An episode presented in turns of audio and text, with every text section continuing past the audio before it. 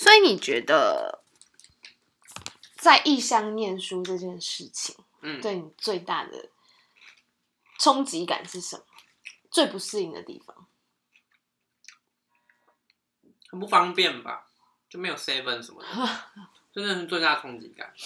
但要真的说负面的冲击感吗？对，我个人觉得没有。真的假的？嗯，就除了很贵，然后没有很不方便以外，我个人觉得没没有。可是我觉得对我来说，离乡背景这件事情好像好像有一些看不见的东西会影响到你自己耶，就是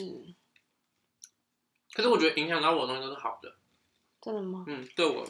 人格发展而言 人格发展而已。我觉得，例如就是天气这件事情，我有点吓到它对我的影响力。嗯，嗯，可是因为英国也是一个常下雨的地方，但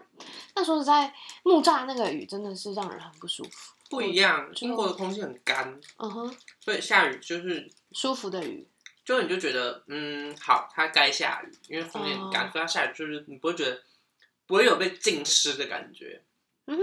可是在台湾你讲毛毛雨，你就觉得我要撑伞，因为会湿，因为空气本身就已经偏湿了。我就说我在木栅都觉得我泡在水里呀、你知道嗯吗？然后那个衣服真的是两晒两天都不会干的、因为空气里的水分就太多，而且就是嗯真的是连着两天都在下雨。然后以前还想说，应该天气不太可能影响到人类吧，就是太天真了。就是那个冬天真的不是人在过的欸、像国外的冬天，像英国冬天，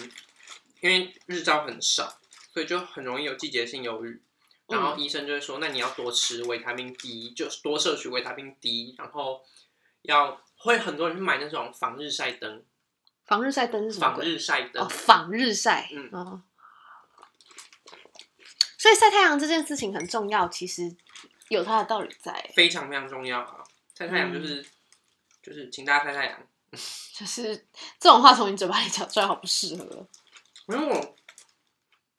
从欧洲回来之后就很会晒太阳，很爱晒太阳，为何？因为在那里晒不到太阳吗？就养成这种习惯，就看到太阳就想去，就行光合作用一下，我们就跑去阳光下。可是这边真的太热了。但我后来有觉得，呃，受伤有两种治疗方式，嗯，一种是到一个没有人认识你的地方，嗯。一种是回到家乡，嗯，我觉得我现在在做的是第二种，嗯，但是我觉得，呃，第二种做完之后就要回到第一种，嗯 就会真的很想要完完全全的离开，然后、嗯或者是到一个完全陌生的新环境，因为你就会有一种哦，我可以重新开始的感觉。然后我希望我的人生是一直在重新开始的阶段。你不想安逸下来我，不想啊，因为安逸了就很，嗯你的生活就很重复，你就很容易没有动力，特别在要创作的时候。嗯，嗯可是因为我就是，我觉得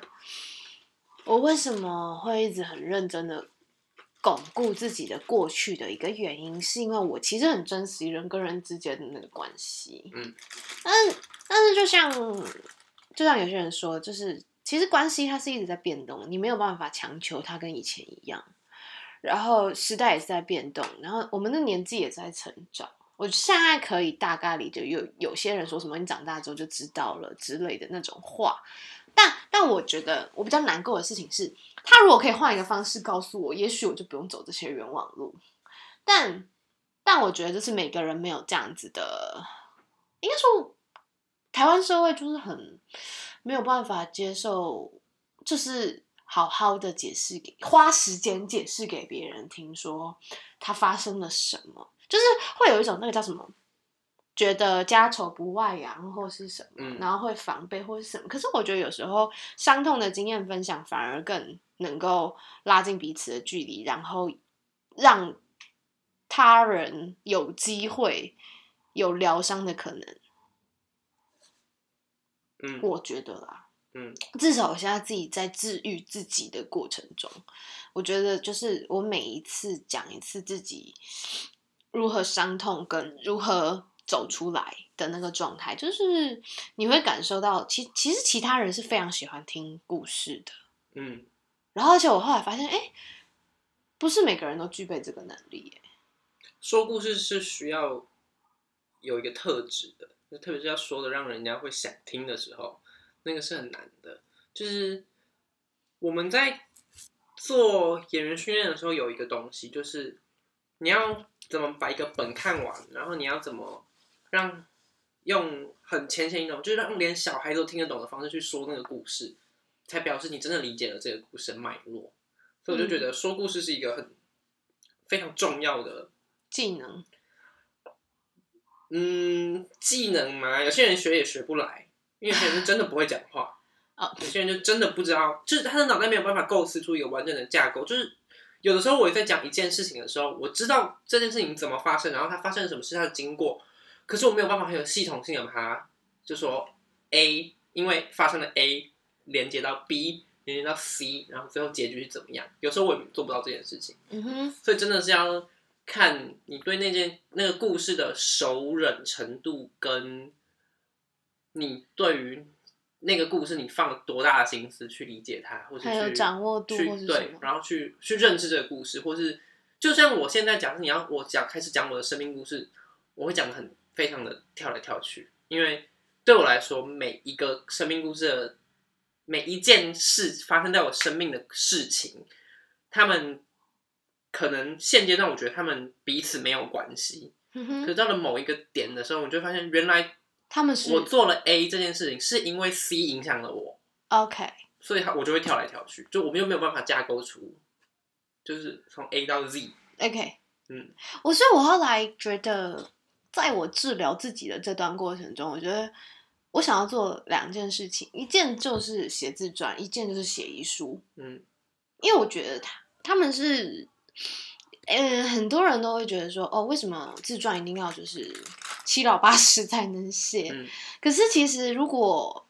你没有去回顾自己、去正视自己的话，讲真的，就是你就是在呃不知道为什么要活着。嗯嗯，我觉得生死这件事情带给我最大的震撼感是，就是当时我。生病到最严重的时候的状态是，我觉得我现在回头看，我觉得是我没有想要活，嗯，就是我已经没有活着的动力，嗯，因为我就是失望透顶，然后觉得反正就这样，我活着也没啥意义，那我不用活了。然后我是属于比较极极端一点的人类嘛，对，一般人可能会觉得，哎，我活不下去了，我就很很很，就是可能就会天天抱怨，或者是就是就是呈现一个很厌世的状态。可是我不是，我就是哦。哦，活不下去了，我要去死！就是每个人的状态不一样，可是我觉得就是那个恨的程度吧。因为我前几天有看到一个研究，他是说，哦，开心的情绪它可以持续二十几个小时，但是悲伤会持续一百二十个小时。嗯，就是这就是为什么悲剧跟喜剧的那个能量的强度，嗯，我觉得也有可能是因为这种东西，人类就只会记住。呃，就是可能开心的感觉可以，但好像负面的情绪更能够让人类去投投射，或者是说去放大，嗯，然后或者是，嗯，我也不懂哎，你觉得呢？就戏剧层面来看，我觉得观众会去共感，嗯哼。会去共感悲剧的剧情，他们会去跟自己的生命做连接。这件事情我发生过，所以我可以感受到那个演员现在是什么样的感受，就是多痛。那他就会去感受那件事情，然后他就会回想起他自己的生命经验。可是喜剧不一样，喜剧是因为演员在台上做了一件好笑的事情，或者讲一句好笑的话，然后观众笑。嗯。那那一句话可能单纯就只是很不用动脑的，不用去联想的，它就是好笑的一句话。嗯，所以观众就只是当他笑了，就这样，就是他没有办法跟比较难，不是说完全没办法，但是他比较跟悲剧比起来的那个程度，他比较没有办法去跟生命做呃同等量的连接，所以我觉得观众比较容易把悲剧的剧情带走，反而把喜剧。的剧情带走，只会说什么很好笑，可是相对对，嗯，生命或是对自己的生活，会比较没有共鸣。嗯。嗯，因为悲剧太，通常悲剧都会是很真实的发生过的事情，嗯，可是喜剧可以是天马行空的，可能是嗯。幻想出来的，那就会很好笑，因为好笑的东西不用不需要经过，它不一定要是要，它不一定会是某个人的生命历程。OK，嗯，可是悲剧，我对我来说，我觉得悲剧一定要是某种程度上是有发生发生过的，嗯或是是会发生的事情，，OK，它才会构成悲剧的悲。嗯嗯，就戏剧角度上面来看，我觉得是这样。我自己的个人觉得，嗯，所以你觉得在学戏剧的过程中，你要嗯、你是怎么从？我觉得好像创作都会有一个过程，是在天上飞跟落地的时候。你知道我在说什么吗？你说你的想法在天上飞，跟实际写出来的时候吗，对，我自己在创作的时候，因为我太太常创作悲剧了，我不会写喜剧，OK，不是说不会写，会写。我现在正在创作一出类似喜剧的真写实剧，可是就就以前来说，悲剧，嗯，比较好找生命故事吧。对啊，确实，嗯，因为悲惨的案件太多了，难过的故嗯事很多，你就很容易找到灵感。嗯至于要怎么把那些灵感串在一起，那就是你要去想的。所以我就很喜欢做，就像你刚刚说，在那些当那些点子或者那些故事在天上飞的时候，你要 怎么去把每一个给抓下来？嗯那件事情是相对不容易，而且你要抓的很很有说服力啊，你要抓的够有有逻辑，嗯或者有戏剧架构，那它才会变成一个好看的剧嘛。所以我在创作的时候，我通常不会说我的想法在天上飞，我只会觉得就是我我会定一个好，我今天想要写什么什么关于什么的悲剧，嗯哼，然后 either 我去找身边真实的案例，然后把他们的故事写出来，然后再加一点戏剧效果进去，嗯或是我就自己做完研究，然后凭空架一个故事出来，然后我知道这个故事以戏剧就写作的技巧去把故事塞满之后，我就知道好，这个观众会哭，这里观众会怎么样，这里观众可以有连结，那这个写完之后，它就是一个完整的本。对你来说，创作最撞墙的是什么？我我是一个很靠灵感的人，嗯最撞墙就是当我真的想要写一个一一本剧本的时候，嗯我不知道怎么写下，我不知道怎么写下去，我都会是很破碎的。就是可能我今天看到一段话，或是看到什么东西，然后我觉得我可以把那段话拿来用，然后我就把它放进去。可是放进去之后，我就不知道怎么接下去啊。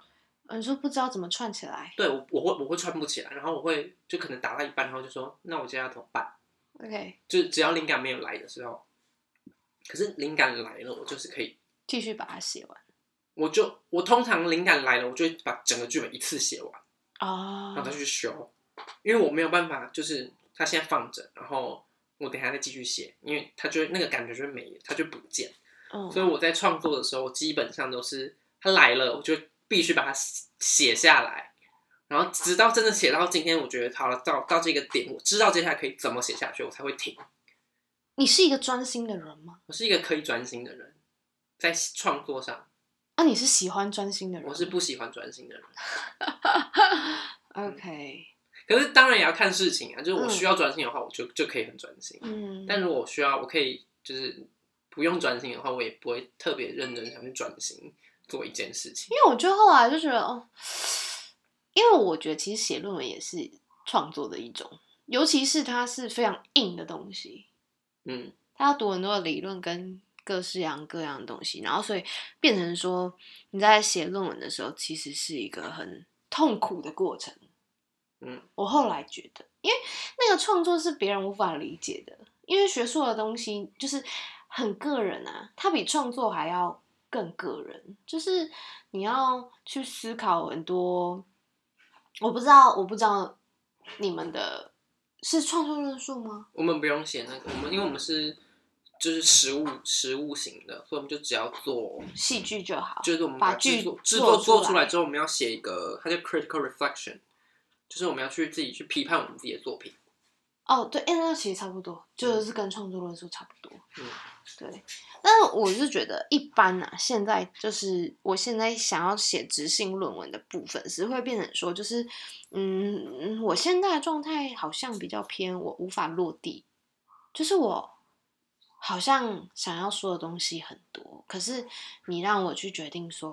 我现在最重视的是哪一个，跟最最主要要做的事情是什么的时候，我又会很容易分心。嗯我会觉得、呃这个也很重要，那个也很重要。可是你如果让我就是要很专一、很深入的做一个东西的时候，我又很难下决定。那我觉得我没有这个问题，我觉得我可以很专，就是我只要知道我想要做什么，我就会很很认真的可以去把它做，因为总会有资源，就是你想要做的东西，你就会找得到下线，对啦，是没错。所以就你就你就不会觉得，哈，那做这个，那我要哪里找我的资料，我要哪里找嗯资源，嗯你就你就不会卡住，就是如果你卡住的话，那就表示那不是一个好的主题，可以下去做对，后来我我我把自己的想法定为贪心，嗯就是我太想要一次包罗万象。可是你看哦，就这些创作也是这样，嗯有些有些剧作家，他们就是一个故事里面他要塞八条线，我就真的看过啊，就嗯我就不说是谁了，就不好说，大家就是可以自己去 Google 看看，就是不是你也不能说它不好，对不对？他就是糟，它就是糟。因为他八个条八条故，就一个剧三个小时，八个故事线没有一个讲完，哦、就讲一半啊，不然就讲的不清不楚啊，不然就是真的塞太多东西，他就觉得观众都是就是可以接受那么大量的资讯。嗯，然后他就是他讲了 A B C D E F G，然后都没有讲完，然后都各自也没有感觉没什么关系，嗯，那那就是贪心嘛，那就是那就这就是一篇不好的不，我不会说他不会说他不好，但我就会说它不是一个可以卖座的剧，嗯，嗯。大家可以去 Google 一下什么关于火星啊、之前啊 之类的，靠腰。台中部某剧团做的，就是直接点名了。对，就是对，所以他们封箱了，OK，就不会再做了。可以理解。可是我觉得不好的创作也有它存在的必要，不然哪有办法检讨，对不对？对啊，嗯，对啊，就是你必须要有比较，你才会知道谁是好的，谁是不好的。就是为什么就是，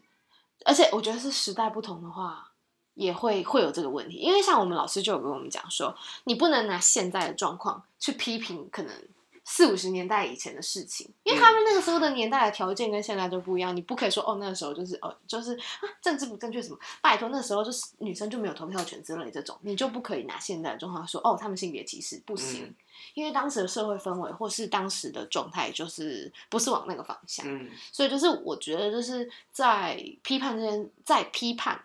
这个行为跟学呃学问来说，它非常非常的难拿捏，嗯，然后也非常非常需要训练。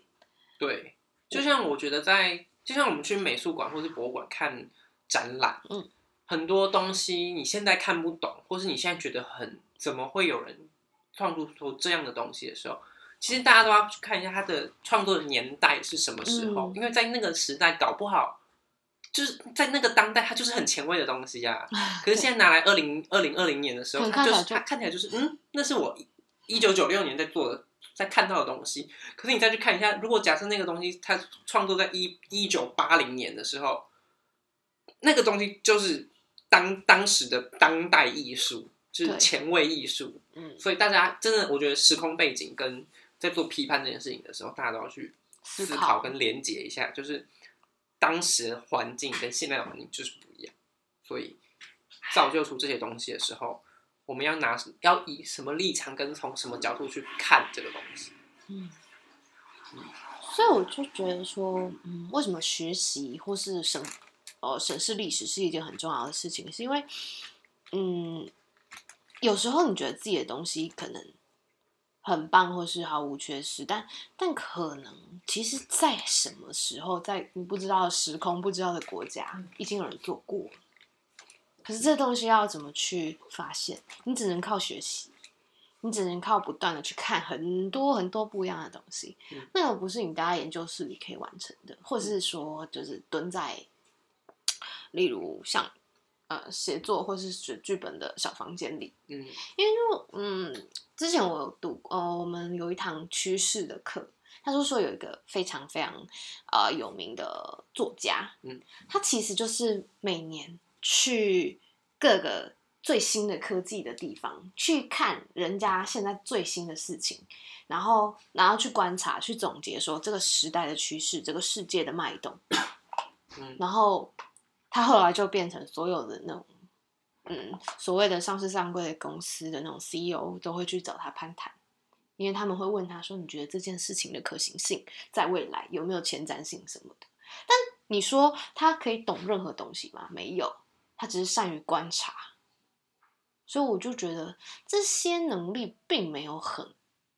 呃，并没有说这么的遥远。可是他好像不被架构在我们的教育体制中。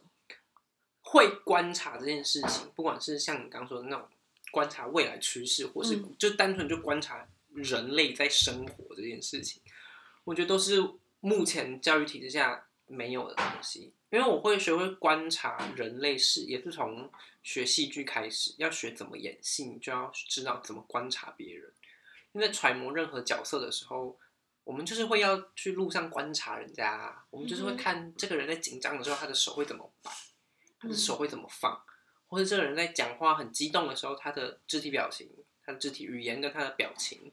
就都要观察。所以我觉得，而且观察之后，你会发现就是很有趣，你会发现你会自己有一个大数，就是参考数据跑出来，就是这一百个人里面，大概会有几个人会做这样的事情，你有一个自己的资料库，对，内建在头脑里。你就会你就会在下一次要出去揣摩一个角色，他可能在生气的时候，你就会有。假设你观察了二十个人，嗯，那你就会知道，好，二十个人里面大概十五个人都会这样做，那我做这件事情，观众就有共鸣，那我就可以这样演，嗯就会引起观众的注意，观众就会知道，我只要做这个动作，我就是在，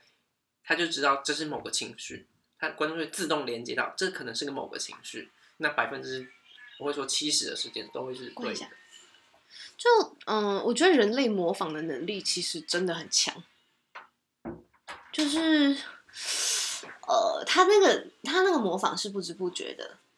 就是我忘了啊，反正也是某个心理学家好像也有讲过，就是例如如果对方做什么行为，你可能也会跟着他做什么行为的那种，或者是像婴儿很喜欢就是看镜子里的自己这种，那就是一种嗯，你不知不觉就会被环境影响跟改变。但我觉得我的观察力训练起来是建设在，就我就说过嘛，是听觉，因为就是就是从小就近视很深，所以就是反正眼睛的技能已经废掉了，就是耳朵自然就会强化，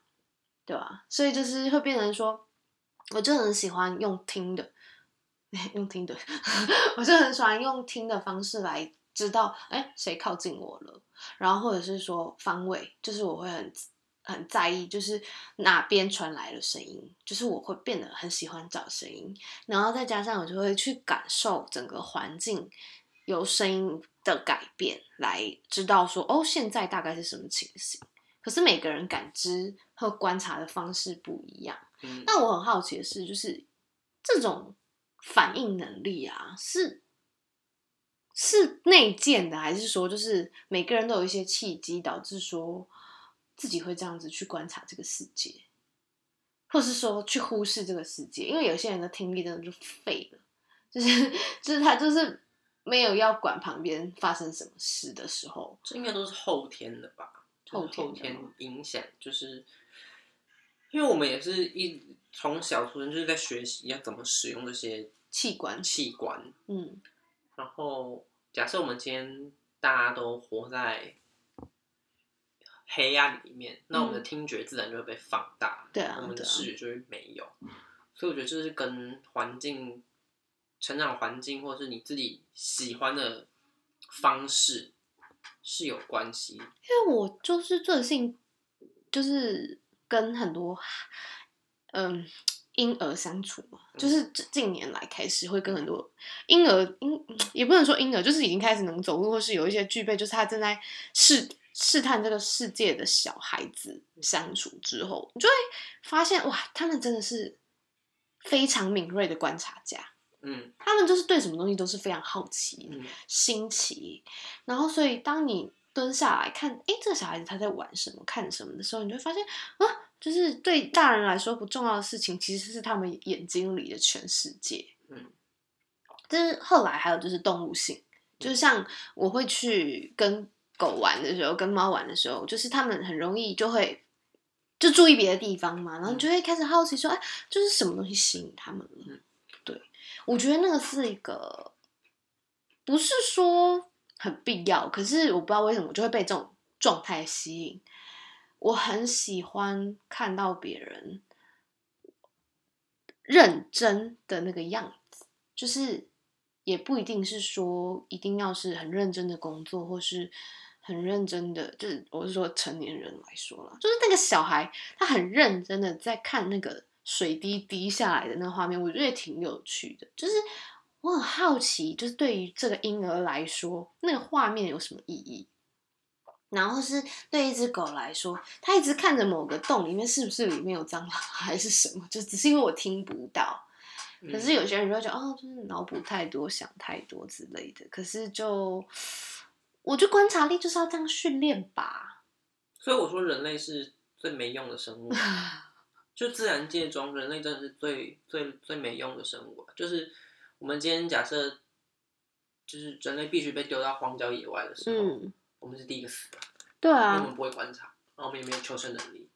就没有。我不知道是发生了什么事，让人们开始都忽略自己的感官或真实感受这件事情。因为我后来才发现，情绪教育有多重要，就是就是观察，不要讲观察别人，观察自己就好。就像，嗯。好像有一堂性教育的课程，好像就是例如是说，就是要让呃学学生去画自己的私密处这种作业的时候，很多家长会反抗。可是你认真想想，就是到底就是如果没有这样的作业的话，有哪个小孩子会去认真 研究自己的私密处？然后就是这样子，是不是他真的就是如果哪一天就是呃生病了，他也不会知道？然后是说，因为这个世界好像不这个世界啦，就这个社会好像氛围就是说，哦，就是如果嗯，就像呃，女生如果有月经来，就要记得卫生棉要就是什么要呃包好啊，或是用卫生纸，就好像遮遮掩掩。然后例如就是呃借个卫生棉呀，就是很小声的。可是说实在，它就是一个很正常的事情，就是嗯，正常这句话也不太好，它就是一个必然人类的状态。然后为什么要？去遮遮掩掩一些什么，就像我们今天如果渴了就要喝水啊，那我月经来我就要我就需要使用这样子的东西，到底为什么？就是嗯，不知道。我觉得我后来很很多思考是在于说，嗯，这世界好像有很多奇怪的地方，可是好像每个人好像都容许这个奇怪，就就这样，没有人要去改变它，或是。没有，就是好像久了只是习惯之后人就会麻痹，反正好像也没差，嗯，好像大家就可以默许这个怪，然后最后就变成一个风俗文化，或者是说就变成一个所谓的传统的价值观，嗯，然后就是啊，反正那样啊，你干嘛问这种问题？反而变成你是错的，嗯，提出问题的人变成，哎，人家觉得你很奇怪，你为什么要？发发发提发提出这种问题，所以为这就是为什么孩子在教室不敢举手嗯，就他问问题，老师就觉得你为什么要问这种问题？他就是好奇，他就是他就是就他的逻辑可能刚好就是挑战到了这个社会的某种价值观，然后老师就会想把它压下来，就觉得不行，我不能让你挑战。因为如果我接受了你的问题，其他孩子也许就会对一起。问了其他问题，但但我明白啦，就是哎，所以我觉得少子化其实还不错，就是一个老师可以花更多的心力去。可是也没有这样讲好像很不 OK。就是老师也并没有，有很多老师并没有花特更多的心力去照顾孩子，或者去回答孩子的问题。像我以前在我之前在当老师的时候，只要小朋友问我一些，就是关于关于我，甚至是关于我自己的故的个人私事，或是。就是，例如他们会问什么问题？问他们就会问说：“Pierce，你们女男女朋友？嗯哼，然后我就会直接跟他们说，，Tears e v e n 不喜欢女生，真的啊，我就说我不喜欢女生。我说可嗯是这也没什么。我说因为你也可以不喜欢女生，就如果是男小男通通常都是小男生或小女生会问嘛。我就说你也可以不喜欢男生或女生，我会这样跟他们说。我说你你他们会问为什么吗？他们会他们他们会先说，哎、呀你是 gay，我说、哦我就说对，我就说对，我说对。可是你要知道，这个世界上不是只有一个人，不就是我们不是只会喜欢男生或女生，嗯哼，所以我就说，我就跟他们说，我就很，我就是趁机机会教，我跟 Brian 都会趁机机会教育，就是对啊，那那又怎么样？OK，就是对啊，就像我说的，就是嗯，因为其实这个世界上真的就是每个人都不一样，所以为什么要就是你为什么要强迫大家都变成一样的样子呢？虽然这样比较好教育，比较好管理，可是讲真的就是违反天性，违反人性啊！而且为什么为什么要去嗯压压抑，就是每个人的差异性？你不觉得这样社会很无聊吗？世界好无聊。压抑这个差异性，我觉得都是为了管，就是大家就是想把所有人都装在一个笼子里面，所以不会有不会引发任何事端，不会有呃，就是不会有人闹事。大家就是不想要有人闹事，所以他们就会压抑这个差异性，因为只要有一个人不一样了，那其他人就会发现，嗯，这个人不一样，那我也可以不一样。所有人都开始不一样的时候，他们就会就就没有人可以管他们了。所以这就是这个社会结构下的，我不会说它是弊病，但是我会说嗯这是社会结构下的一个缺点。他没有，他们不敢看见差异性，他们会觉得那个是麻烦的，他们会觉得那个是他们无法控制的。你有想过你理想的生活环境是一个什么样子的吗？你说我活在的社会嘛，嗯你有没有幻想过，你希望活在一个什么样的地方？就是我不是说已经现有的国家，而是你最认为就是啊，怎么样可以让自己活得比较舒服这件事情，它大概要有哪些特征？我觉得人，我觉得那个社会的人要有一定程度的冷漠。冷漠，可是那个冷漠不是不是真的，就是我完全不理你，嗯而是他他可以知道，现在这个人他他所做的一切，只要不违反任何，只要不伤天害理，那都没关系。就他不会特别去注意这个人有哪里不一样，或者他今天可能穿的特别不一样，他们不会去 care 这件事情。嗯哼，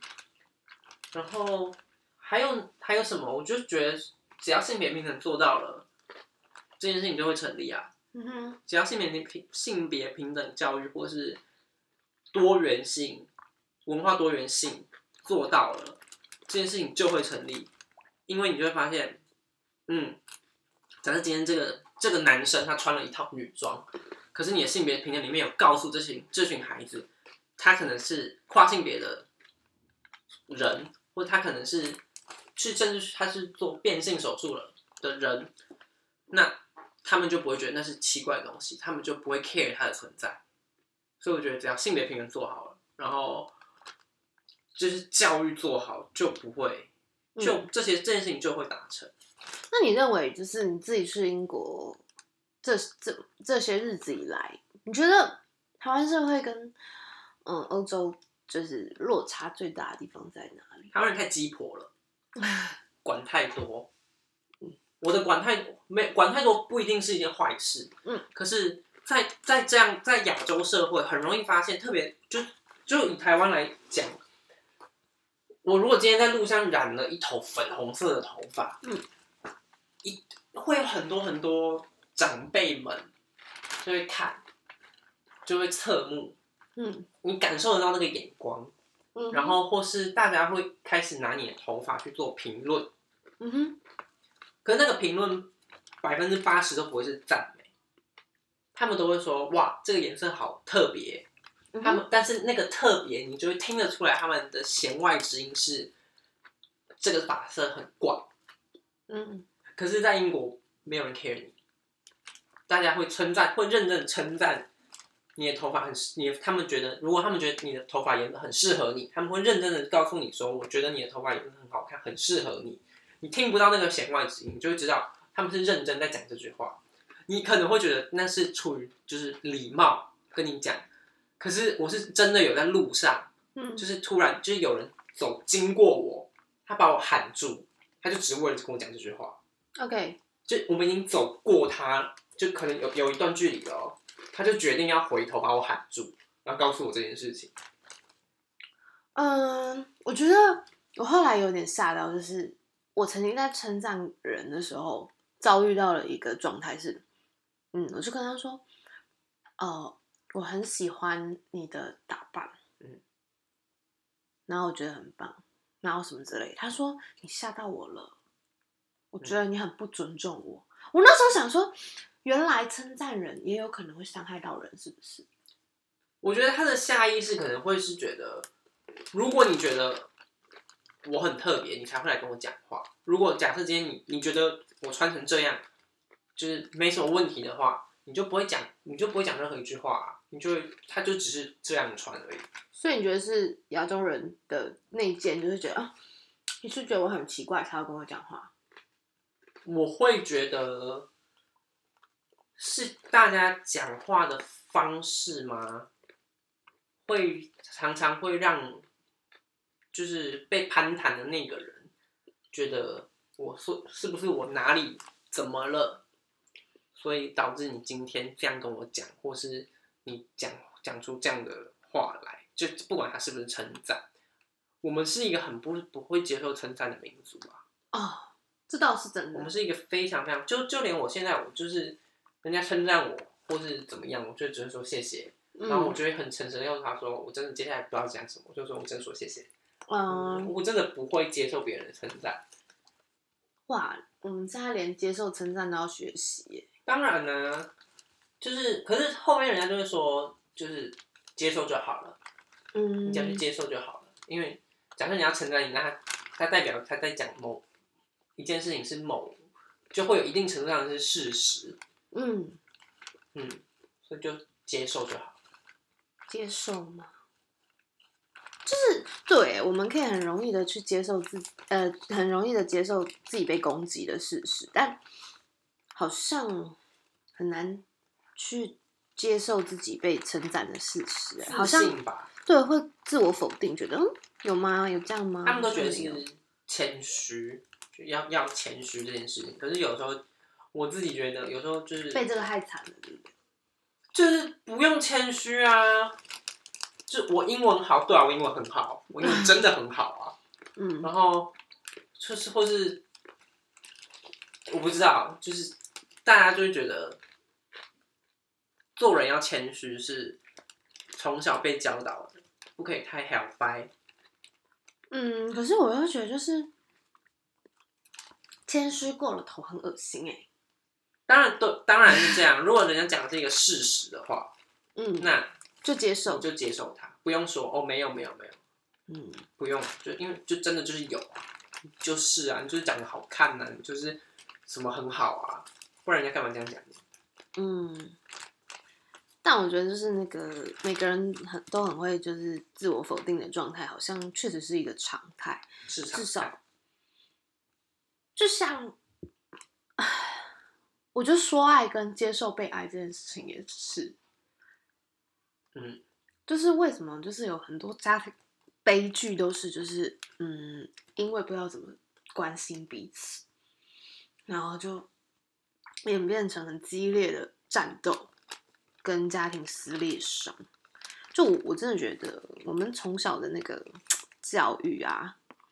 就是让我们觉得说，呃，关心好像就是要干涉或控制，那个叫关心。可是往往就是因为啊、呃我们就是因为关系很贴近，所以我我才有这个资格关心控制你。可是最后就变成大部分都是情绪勒索的时候，问题就来了。嗯，你觉得你最严重的情绪勒索是什么情形？或是举例来说，哪一个画面或是事件让你记忆深刻？哦，就是关于我在家锁门这件事情啊，锁我自己房间的门，嗯，就这件事情我在家是不能做的。我妈就会说：“你为什么要锁门？你在你是怕我们就是你是在做什么坏事，还是你自己有什么秘密？就怕我们发现。”她说：“她就会说这里是家，这里不是旅馆，不准锁门。你是说你出门的时候不能锁门？没有，就是是我在我房间的时候我不能锁门，OK。因为他们想要就是不用敲门就可以随时进来，他们想要门一开就可以进来的，进来我房间，他们就会很很所以他们不会敲门。不会啊，我们家不会没有在敲门，所以我觉得就是很可怕。那可以沟通吗？就是你可不可以敲门再进来这件事情？他们后来后来我有跟他们说啊，有有有成有成后来没有，吗他们就是偶尔就会就才会敲门，那不会就没有敲门就就一样。这件事情让你很崩溃吗？某种程度上吧，就是因为有时候我在可能在讲电话，嗯，或是我在不想被打扰。对，或是我在就是想要我自己的时间的时候，甚至就讲认真，就是假设我要在房间打手枪，你这样进来，对吗？就是你尴尬，我也尴尬啊，尴尬更尴尬的是你，对吧？所以。就敲门很重要，而且就是不能锁门是什么意思？我在睡觉的时候，我不能锁门，是因为你想要在我睡觉的时候进来我房间，你要干嘛？嗯，就你要干嘛？你想干嘛？我觉得这是一种不安全感。对啊，然后我妈也会，特别是我们家情绪勒索就是我妈，我妈就是她的想法就会觉得我生你养你，你听我都是应该的，嗯，然后她都不会意，他都不会觉得自己在情绪勒索别人，就勒索者不会觉得自己在勒索人。可是他是你有你有你有经呃，你有听过他分享他小时候的事吗？或是他的他的爸爸妈妈怎么带他？因为我后来觉得勒索是一个复制、哎，我觉得他们就就我对我外公外婆的了解，嗯，他们两个绝对不是会勒索小孩的人。是哦，因为我妈是最小的，我妈是六个人里面最六个孩子里面最小的，她从小是不用做任何事情的，她就是被宠大的。她就是公主，对，因为是做饭、做菜、洗衣服，姐姐们都会做，哥哥们都会做，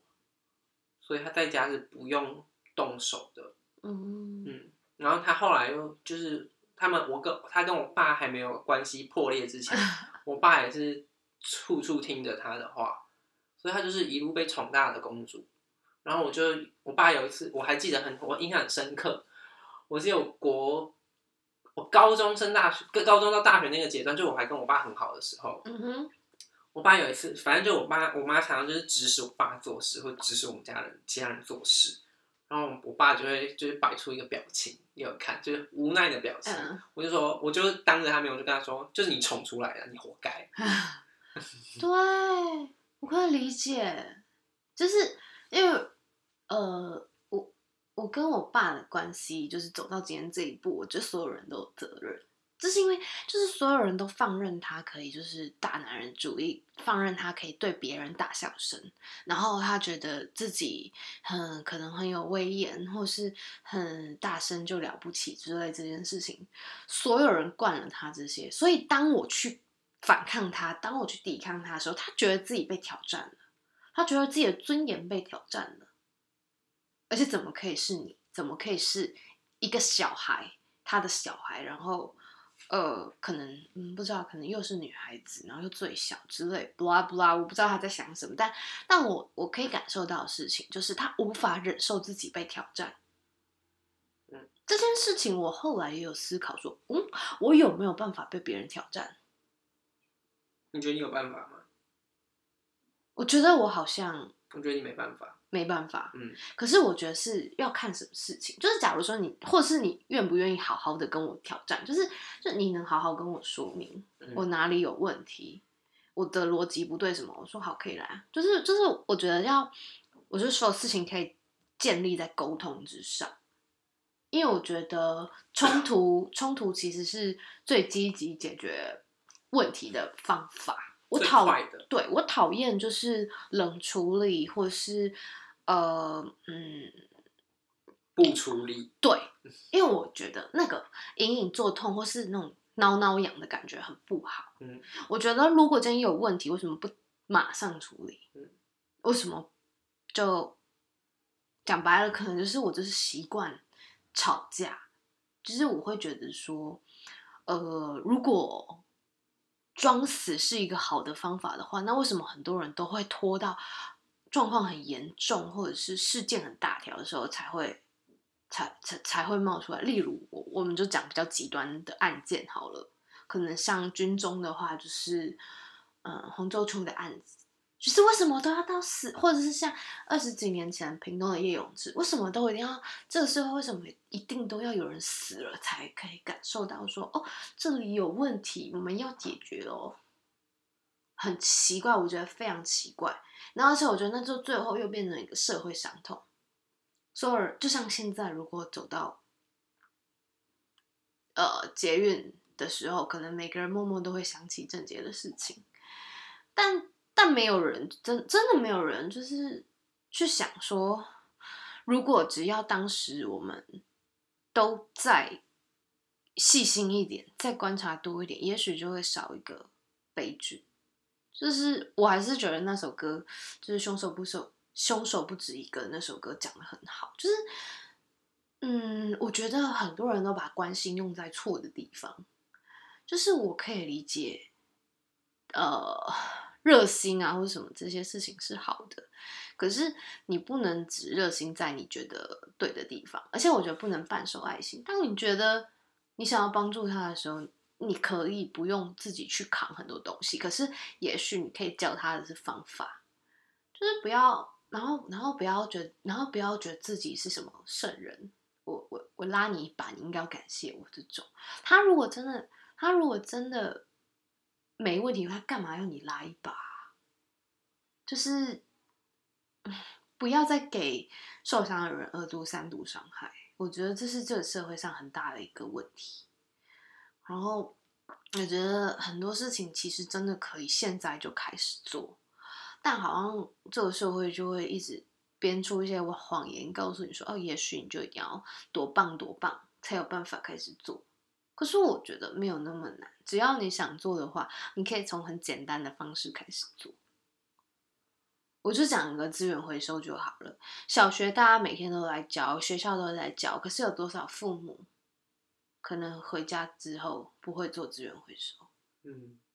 这很奇怪，就是就是明明那是我们从小学的东西，然后然后你回到就是你在学校都得做，然后回到家如果父母不做的话，你就会开始。你脑子就会开始觉得奇怪，哦，为什么？为什么家里不用？嗯，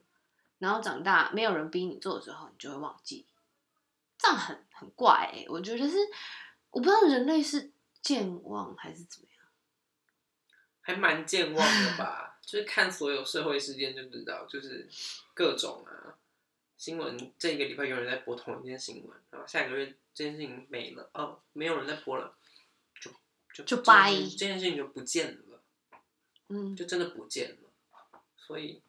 所以为什么你今天跟我说那个就是同婚，就是那个他们在推动同，就是大大平台在推动同婚这件事情会越来越难，就是因为就没啦，嗯，就是就对啊，所以他们才要转型，对，然后开始走入基层，然后去发掘现在真正哦，这个这个还能怎么样更好，或者是像呃还有几个还没过的法案要怎么办，像可能跨国啊或者什么这些。解就是解决跨国这个问题，就是真真的很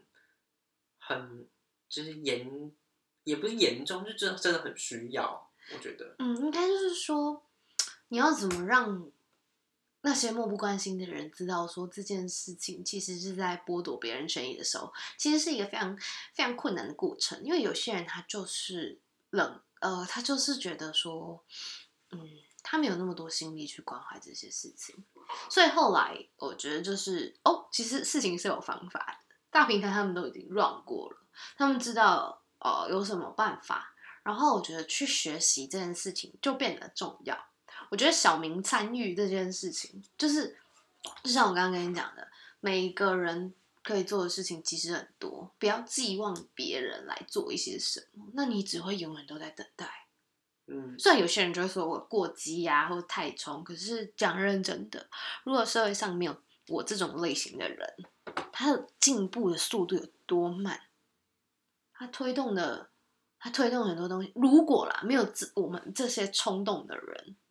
我们就是天生适合冲动啊！你要我们在那里待着想策略或者什么，没办法。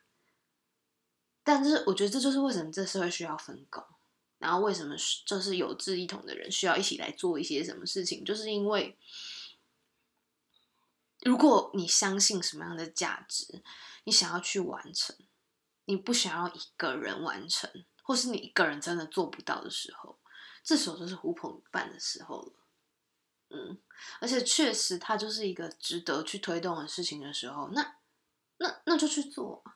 就像就像嗯，也许我觉得啊，有很多可能我不认同的价值，但可能对那些人来说，他们很重要。就像可能有些人就会觉得，呃，反正就是一定要一夫一妻，不然会绝子绝孙。就是 OK fine，就是你继续，就是因为事实证明就没有啊。阿公也没变阿妈啊，奇怪，就是，嗯，但就社会氛围这件事情，就是我觉得还是要慢慢疗伤啦。每个人的方式不一样啊，我的方式就是冲突，挺好的。我觉得我慢慢在降落。我慢慢从虚拟人格，在呃，我的虚拟人格就是我网络上的表现这件事情，我有想要把它落实到呃生活上，就是因为我觉得，嗯，我操也不能说操作，就是说我我经营我的虚拟人格已经经营到一个，哎，我想要从线上转到线下的状态，那。我我也觉得我可能具备足够的能量去做的时候，我就会做。但但是我觉得现在的好处是，就是哎，其实每个人都已经很习惯网际网络这个世界了。就是嗯，你可以做到的事情很多，但是呢，你的线下的动能不能少。嗯嗯，因为你开始长大，你可以做到事情越来越多的时候，你拿你的能力做什么？这个选择变得很重要，我还是会继续想办法让自己更落地吧，想要生根，然后想要把自己想要的元素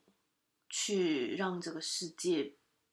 变得更加友善。这件事情我觉得不会变，就是这也是种一种自我治疗的方式。当你觉得。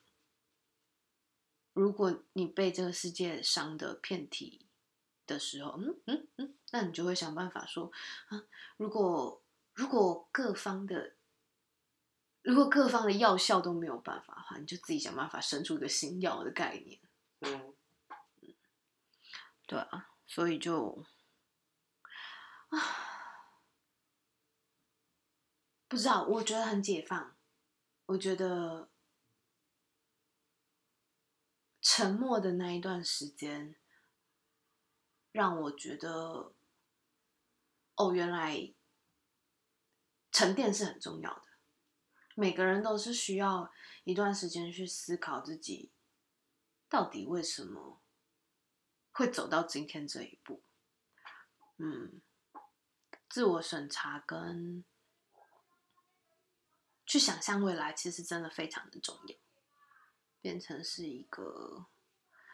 没有办法去，我觉得没有办法去省略。就是你在成为一个人的时候，跟你想象自己是一个人的时候是有落差的。呃，应该说就是你想要成为的人，跟你真你自己正在成为的人的时候是会有落差的。就如果你没有认真的去。思考或是准备的话，你其实很容易走偏的。因为想象出来的人是没有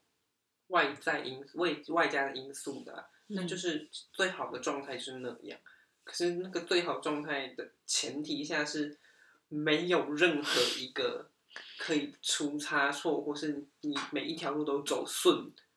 的的因素下，他才会成为你想象的那个人。可是就不是这样啊，就是你想象的那个样子，就只是想象的。对你实际做的，或是你实际真的可以成为了什么人，跟你自己会、你自己的能耐，还有你的你遇到的所有事情都很有关系。嗯哼，就像今天以假设我们讲讲真的讲难听一点，就是假设今天我一个人，我想要成为篮球员，我想象我自己是一个篮球员，就是我想象我自己可以打入 NBA 之类的。但明天一场车祸，我脚断了，我就这件事情就基本上不太可能做到了。对，所以那就想象跟实际会发生的是落差会是稍微有，但是我们能做到就是把那个差距变小，就尽量靠近，不能就是尽量靠近自己，成为尽量靠近自己想象的那个样子。嗯，但你一定不会是你自己想的那样。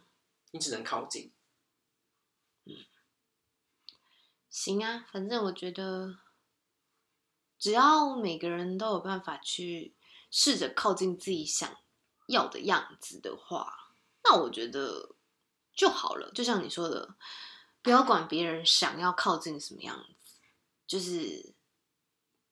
你先靠近你自己想要的样子，也许别人就有办法成为他想要的样子。嗯，行，就到这。